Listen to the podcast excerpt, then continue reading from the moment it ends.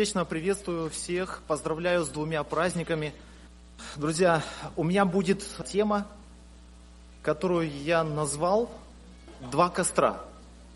И я прочитаю об этих двух кострах, что говорит Библия. Первое место, текст находится в Евангелии от Луки, 22 глава, 55. Когда они развели огонь среди двора и сели вместе, сел и Петр между ними. Это один костер. еще один текст, Иоанна 21, 9. Когда же вышли на землю, видят разложенный огонь и на нем лежащую рыбу и хлеб. Действие происходит уже спустя позже на берегу Тивериадского моря. Два костра – что между ними общего и какая между ними разница? Один костер где горел? Первый костер где горел? Во дворе первосвященника. Второй костер горел на берегу Тивериадского моря. Один костер горел перед распятием, другой костер горел после воскресения Христа. А в обоих случаях у костров грелся вот у двух костров грелся один и тот же ученик, ближайший ученик, авторитетный ученик. Кто дети? Петр, дядя Петр. Значит, у одного костра этот Петр, апостол, да, он трижды что сделал? Отрекся. А у другого костра трижды люблю. Трижды он отвечает Христу, исповедует свою любовь. У одного костра он говорит три раза «не знаю его», у другого костра три раза «люблю его». Друзья, Петр – это, ну, наверное, самый такой темпераментный, горячий, вот, я таким вот его представляю, таким активным, вот как Вениамин. Вот, наверное, такой вот он, горящий человек духом. И, друзья, как такой сильный человек мог отречься от слов какой-то там служанки, которую даже не знаем, как звать. Что случилось с таким сильным человеком, с такой сильной личностью, который готов был за Христа заступиться в Гефсиманском саду, который говорил когда-то до этого, чуть ранее, что за тобою я готов и в темницу, и на смерть, который неудачно отрубил ухо Малху. Вот, вот этот самый человек – отрекся от Христа, от слов каких-то вот там служанок, женщин. Как могло так произойти? Друзья, ответ я нахожу, где это происходило. Петр отрекся у чужого костра. Вообще, друзья, наши падения просто так, дети, подростки, они не происходят. Они происходят у чужих костров – даже самые люди сильные духовно, они падают, потому что не туда зашли, не туда забрели. В общем-то, Петр э, не собирался отрекаться. Когда он следовал э, во двор э, первосвященника, то у него не было никаких целей, там, чтобы вот как-то там... Он просто хотел узнать, чем все дело закончится. И он проявил даже некоторую смелость, что последовал. Все разбежались, а он пошел, ну так скажем, до конца. Но, в общем-то, именно этот самый Петр, получается, как бы хуже всех поступил из учеников, потому что три раза, не знаю его, с клятвой и божился причем. Как такое могло быть? Друзья, мне кажется, что здесь заложен для нас на все века, для христиан, один простой принцип. Мы начинаем сдавать позиции у чужих костров – что делать Петру, что он там делал у этого костра? Грелся.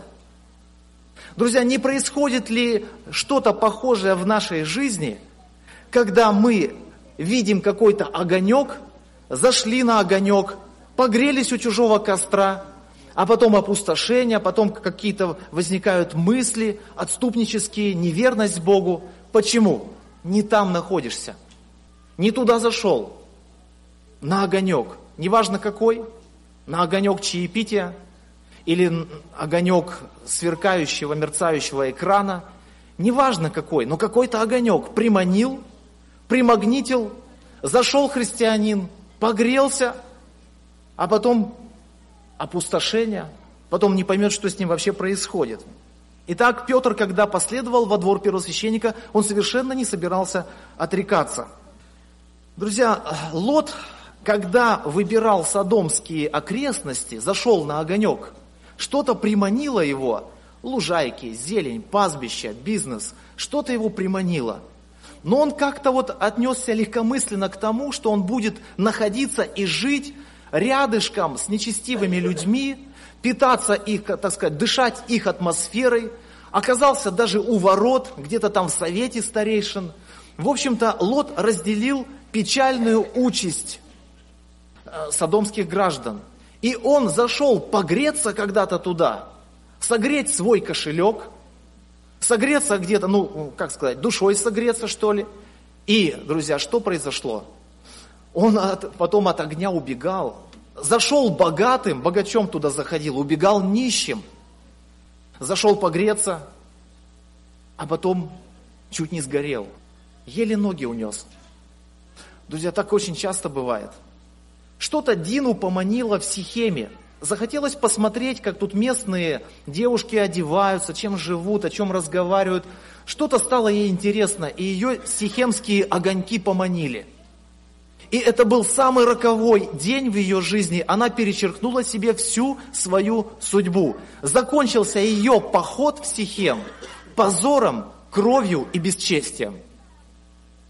Друзья, есть такие судьбоносные в нашей жизни дни, которые связаны с чужими кострами. И это настолько небезопасно, и настолько это роковые бывают поступки, что потом трудно что-то исправить. Очень печально для Лота закончился его визит или посещение Содома, расположение в Содоме. Вы знаете, друзья, я иногда удивляюсь двум вещам.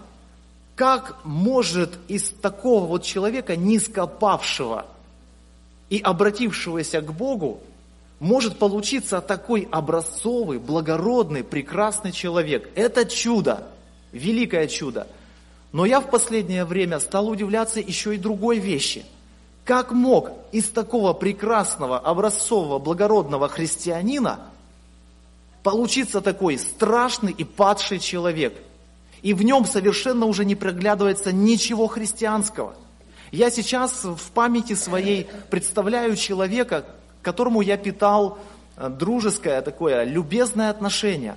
Когда мы жили на севере, а его посещение когда-то, в каком-то году, я уже не помню, принесло нам большое благословение. Его молитвенный настрой, его чтение Библии. Мы, знаете, вот эти новогодние holidays, мы провели просто на такой духовной волне, мы рассуждали над Писанием, мы молились с ним ночью. И о чем бы мы ни поговорили, мы завершали молитвой. Он сам компьютерщик, поговорили за Билла Гейтса, давай за него помолимся, может когда-то Бог даст ему покаяние. Вот, за что бы ни поговорили, молились, молились, молились. И вы знаете, когда он уехал, вот этот огонь, дух молитвы нас не покидал. Мы решили организовать молитвенную группу, стали собираться а, и молиться о тех людях, с кем мы разговаривали о Христе. В селе начались покаяния, церковь стала умножаться, кто-то переехал к нам на север, кто-то с мира пришел, что-то стало происходить в церкви, и церковь стала развиваться и умножаться количественно. И я про себя подумал, надо же, такой как бы неприметный человек приехал нам, как, ну как, с огнем молитвенного духа, мы подкрепились, мы подхватили, и что-то произошло в наших жизнях и в нашей церкви – это был очень результативный приезд этого человека. Друзья, годами позже, я сразу же по факту бью, на сегодняшний день этот человек проходит по статье «Маньяк» с пожизненным заключением и с самой страшной перспективой, какую только можно представить в голове. Деградировал. Я задаю вопрос, что случилось? Почему из такого прекрасного человека получилось что-то ну нечто, в общем, что-то страшное. Прошли годы, это все, я просто э, из одного далекого года сразу перескакиваю в будущее. Сегодня это страшное настоящее. И я вспоминаю, что происходило медленно с ним. Где-то он потихоньку оставил свое рвение, молитвы стали реже, заглядывать в Библию стал реже, больше компьютер, больше сайты, больше какие-то развлечения, где-то какая-то музычка такая вот, ну, свободная, где-то что-то стал себе больше позволять потихонечку, там у костра погрелся, там, там немножко с мирскими, туда зашел, туда зашел, какие-то старые мирские дружки. Раз, раз, медленно, медленно, это все на годы растянуто. Это просто я все сжал до нескольких минут. А вообще все это происходило плавно, постепенно, годами. И сегодня это человек, которого многие вычеркнули из телефонного списка и поставили на нем крест, потому что, ну, видимо, я не знаю, что его ждет. Но что-то страшное. Я просто, не знаю, мы в семье за него молились, и мы переживаем за него, чтобы хоть душа была спасена. Я не знаю вообще, что его ждет, и какая у него будет вечность, но приключилось нечто страшное, очень страшное. Как мог из такого образцового настолько деградировать человек и превратиться вот в такое? Друзья, и наблюдая за его жизнью, я видел эти мелкие, медленные поползновения, желание где-то погреться, согреться у чужих костров, там, где Христос лишний. Вообще, друзья, посмотрите, какая некрасивая ситуация. Петр якобы проявил смелость. Он последовал за Христом дальше, чем остальные. Вот. Ну, где-то там Иоанн рядышком. Но Петр пошел, ну, такой на смелый, рискованный шаг. Но оказался он во дворе первосвященника, и Петр сидит, греется, Христос в холоде. Была зябка, было холодно той ночью. Христа там судят, унижают. Он находится там и греется с, распинать, с издевателями Христа. Что тебе там делать? Ты греешься у того костра, который развели для тех, кто издевается над Христом. Ну, вообще-то, как бы так не принято толковать костер, да, ну, люди развели просто, чтобы согреться, причем здесь как бы издевательство. Но так оно по жизни получается, что тот человек, которого приманили чужие огни, пошел погреться, пошел увлеченный каким-то интересом, молодежным, не знаю каким. Там, где Христос лишний, он там совершенно не нужен в том обществе, и они туда Христа не звали – а христианин проявил интерес к этому развлечению и оказался незаметно в числе тех, для кого Христос лишний. Я не говорю, друзья, о монастырской жизни и о том, чтобы себя как-то вот закрепостить в четыре стены никуда не выходить. Нет, я не об этом. Я говорю о наших увлечениях и о наших интересах. Если манят нас эти костры, которые не для нас разж...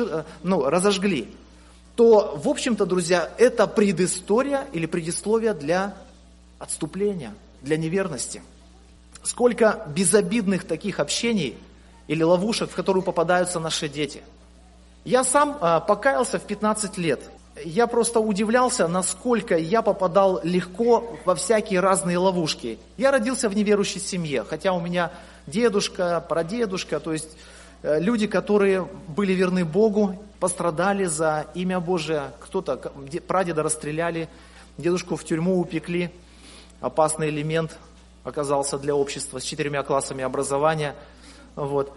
Друзья, и а, я, родившись в неверующей семье, ну, в общем-то, я жил обычной мирской жизнью, как все школьники. Вместе со всеми хулиганил, грешил. У нас были одни и те же увлечения, пакости – и какие-то хулиганства общие. Когда я уверовал, то моя душа ну, очень сильно согрелась у этого костра, Божьего костра. Мне захотелось быть в церкви. У меня появились новые друзья. В той местности, где я жил, на Камчатке, не было церкви. Мне приходилось далеко ездить, в Петропавловск. Как бы все вот эти вот всю неделю меня окружали неверующие люди, неверующие дружки, неверующая семья, неверующий телевизор. И все было неверующее вокруг меня. Порой я очень сильно раздваивался. Жизнь превращалась в нечто раздвоенное. Вообще, друзья, не получится так жить, чтобы и у того костра греться, костра Каиафы, и у Тивериадского так не получится. Ты должен выбрать один. Я пытался в своей жизни как-то, чтобы и там, и там, ну как бы и с этими друзьями не рвать, ну и чтобы и с новыми друзьями не рвать. Чтобы там что-то страшное не творить вместе со своими старыми дружками, но в то же время как-то с ними поддерживать добрые отношения и где-то вместе с ними быть, находиться по старой памяти. Друзья, ничего не получалось. Я полтора года находился еще в теле зависимости, я не мог освободиться. Достаточно было одного часа перед телевизором для того, чтобы перечеркнуть все то, что я получил воскресным утром – я не то чтобы проповедую против этого ящика, я не об этом. Я о том, что мои часто интересы, они между собой были противопоставлены. И я говорю просто, констатирую факт, что когда я получал самые возвышенные, назидательные часы, минуты в своей жизни, христианской, новой жизни, достаточно было совершенно немножко времени, проведенного рядом с неверующей семьей, просмотре там какой-нибудь передачи или фильма для того, чтобы опустошиться. Когда-то я остро понял, что надо с этим заканчивать. Я не смогу так раздваиваться, мне нужно что-то одно выбирать. У меня не получится греться у двух костров. И я подумал про себя, так, ну может быть вот Санта-Барбара закончится, и тогда все, я с телевизором тоже покончу. Она только начиналась тогда. Вот, я не знал, что у нее там тысячи серий. Вот, кстати, один из э, земляков сказал, если бы я переезжал в Америку, то я бы переехал в Санта-Барбару. Почему? Потому что я там всех знаю. Этот сериал только начинался. Я зашел в свою комнату, думаю, надо как-то эту серию выстоять на коленях. Там вся семья уже в сборе, они уже там дальше, как там все разворачиваются события, а мне тоже там интересно, я уже вовлечен в эту историю, как там у кого что сложилось, просто интересно. Вот, ну, сказка для взрослых. И, в общем, Всю эту серию я простоял на коленях. Музыка знакомая, манящая такая, иди туда в зал, видишь, как музыка тебя зовет. Думаю, не встану с колен, пока я не пойму, что я не пойду туда. И простоял всю серию. Потом на другой день услышал знакомый звук футбольного обозрения. Ах, какой приятный звук, к которому я привык с самого детства. Как хочется посмотреть на это зеленое поле. И снова такое, знаете, желание погреться там у этого огонька. И я подумал, ну если я вчера выставил всю серию на коленях, то может быть я сейчас постою снова на коленях и эту передачу. И вы знаете, вот такие упражнения, репетиции коленопреклоненные, через некоторое время я обнаружил, что все, меня больше не тянет. Больше появилось возможности, желания жить жизнью церкви, вникать в Писание, жить с Богом, согреваться у нужного костра со Христом, там, где спокойно на душе, там, где ты не опустошаешься, там, где ты назидаешься, тебе приятно, ты со спокойной совестью идешь ложиться спать, и ты засыпаешь мирным сном. Друзья, я понял сладость этого второго костра. Там, где Христос с учениками, там, где близкое общение. Друзья, как интересно Христос себя ведет у этого костра. Там ни одного слова упрека. Можно было бы сказать Петру, и по делам было бы, слушай, Петр, ты грелся, кажется, у того костра, и ты, э, кажется, меня не знаешь и никогда не знал. Может быть, ты снова туда пойдешься, где, пойдешь, где грелся? Ни слова. Петр, любишь? Люблю, Господи. Грустно Петру, но говорит, люблю. Там ласково приготовлен и нежный этот костер. Э, ученики, ну, а, они устали, им было тоже зябко, они хотели бы погреться – но там не только был костер, там была и пища приготовлена. Хлеб, рыбка. Там их ждали на берегу. И в этом приятном, сладком общении произошло чудо согревающее. Душа Петра согрелась прощением Христа. Друзья, у этого костра успокоения души, у этого костра приятно находиться. Прекрасно. Вы знаете, иногда сам мир указывает нам, верующим, что мы вроде бы запутались. Помню, как после окончания учебного заведения я устроился на работу в налоговую инспекцию. Знаете, дело молодое, а коллектив любил корпоративы. Ну вот такая у них была традиция. Часто какие-то вечера проводить вместе, часто вот застолья. И я как бы, чтобы не отличаться, иногда там оставался. И когда уже дело переходило вот до музыки, уже все, Одна женщина ко мне с бухгалтерии часто подходила, ну как, нередко, и говорила, слушай, а тебе что, здесь интересно, что ли, с нами? И она меня просто своими вопросами прогоняла оттуда. Я вставал и уходил.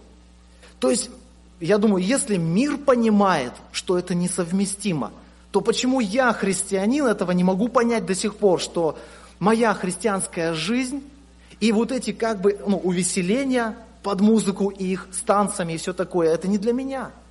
И я часто попадал в эти ловушки, и тогда мне сам мир подсказывал, слушай, кажется, ты не туда забрел, ты заблудился, иди грейся у своего костра. Мне мир подсказывал, когда я забывался. Я подумал, надо же, они разбираются в этих кострах, а мы порой не разбираемся и куда-то заходим не туда. Помню, опять же, на работе было такое массовое повальное явление. Люди в рабочее время играли во всякие игрушки. Наверное, в Америке с этим строже, босс не позволит. Но как бы в России все нормально. Вот. И люди часто в рабочее время играли в игрушки, госучреждения. И меня одна тоже компьютерная виртуальная игра, ну как-то захлестнула. Я это для подростков говорю больше всего, и ну уже для молодежи, если кто-то вдруг тоже этим интересуется. И она меня захлестнула очень сильно. И потом пришло, ну, как бы очень много приложить усилий, чтобы освободиться. И я потом, спустя долгое время, спросил у одного компьютерщика, слушай, а ты можешь сказать, а что там дальше в этой компьютерной игре? Какие там? Он говорит, о, я знаю. Я в нее играл, и мои приятели, которые играли в, это, в эту виртуальную игрушку, они доходили до сложных уровней, проходили всякие этажи, и там уже на высоких уровнях сложности начинались чисто апокалиптические, кощунственные заставки против Христа. На первом этаже ничего вообще не предвещает. Просто завлекают в интерес. Поиграй, это интересно. А там, кто уже вот далеко зашел, уже можно и опошлять душу всякими кощунствами и настраивать конкретно против Христа. То есть разработчики программы, они знали, что делают, и им была, видимо, поставлена конкретная задача, цель. Надо народ сначала завлечь, а потом начать отвращать от Бога. Поэтому это, друзья, не просто досуг и развлечение – это там, где человек начинает настраиваться, не просто отвлекаться, а даже настраиваться против Христа. Это все не, не, не детские игрушки. Я когда-то там находил какое-то увлечение, Бог дал освобождение, и потом я с ужасом обнаружил, к чему все это ведет и кто за этим стоит. Друзья, это не безобидно. Очень часто, когда горит этот костер, первосвященнические, кажется, что это место, где можно согреться. На самом деле у этого места есть продолжение для христианина. И оно сопряжено с отступлением, неверностью. Почему такой сильный, такой великий человек отрекся, не там находился, не у того костра грелся? Библия говорит очень четко, что дружба с миром есть вражда против Бога. То есть это несовместимо. И человек должен определиться, с кем же он все-таки будет дружить. Друзья, Бог дал нам другой костер, где можно согреться, где приятно, где Христос. Это очаг домашний. Вы знаете, первый раз в жизни мы проводили Новый год только с семьей. Вообще мы как бы такие церковные люди. Мы всегда старались, чтобы в церкви, церковь, чтобы у нас дома были верующие постоянно, чтобы постоянно какое-то было вращение – вот что все в церкви, вот такая была у нас коллективная и даже иногда таборная жизнь. Когда мы переехали на новое место жительства по здоровью жены, то мы стали некоторые вещи пересматривать и переоценивать. И мы поняли, что мы очень сильно затушили домашний очаг. Мы мало проводим время с семьей, мы мало проводим время с детьми. Мы стали на некоторые вещи смотреть по-другому. И вы знаете, это, наверное, Новый год 2017 был одним из самых ну, для меня запоминающихся и приятных. Почему? Потому что нам приготовили дети программу, для нас родители, для нас женой. Они приготовили, даже малыши приготовили какую-то программу, они нас там развлекали. Это было настолько приятно, что мы в кругу семьи. Я не говорю о том, что так надо всем делать, но, по крайней мере, я увидел ценность, насколько прекрасно и приятно проводить вечера вместе с детьми, вместе с женой. Это здорово. И нельзя этот домашний очаг потушить. Ни в коем случае. И если отец сидит в компьютере и греется где-то там у других костров, В то время как дети там, не помолившись, ушли ко сну, не понять, как вечер прошел, каждый сам по себе, друзья, не пойдет. Не так должна быть построена семейная христианская жизнь. Нельзя затушить домашнего очага. И нужно вновь и вновь его возгорать, и вновь и вновь его поправлять, если он уже тухнет. Друзья, я заканчиваю. Один мой знакомый пережил некоторое такое в своей жизни опыт. Он рос в доме отчима. Отец его, я не знаю, где отец его оказался, но он в доме отчима жил. И вот этот отчим очень строго его воспитывал, жизнь на севере. Он за каждого его, вот, допустим, не так положил вещь, наказание, строгость. Вот что-то там неправильно сделал, строгое наказание. И он настолько, этот ребенок, мальчишка, уже вскипел какой-то, знаете, негодованием против своего отчима. И он подумал, вот вырасту, я тебя отомщу, вплоть до того, что я тебя убью. Вот такие у него мысли. И не пришлось ему свои мысли реализовать, много переосмыслил, да и отчим умер раньше времени. И вот он уже сам отец, взрослый человек, и он сам охотник, рыбак, хороший охотник. И он оказался в такой ситуации, когда снегоход вышел из строя, дело было зимой, зимовья поблизости нет, до избы далеко, и ему нужно срочно развести костер. И если он его не, не разведет, это смерть. Он по карманам нашел коробок спичек. Коробок-то был, но спичка была одна. И он в этой спичке увидел последний шанс единственный шанс на выживание. Он взял эту спичку с трепетом, благоговение, словно в этой спичке вся его жизнь. Он понимал, что если сейчас он не разведет костер, если он потухнет, если не получится с первого раза, это конец – тем более, что он попал в какую-то там полынью, мокрый, или как там получилось, ноги мокрые. Ну, в общем, он все, мороз, там минус 40, там что-то надо делать, разжечь костер.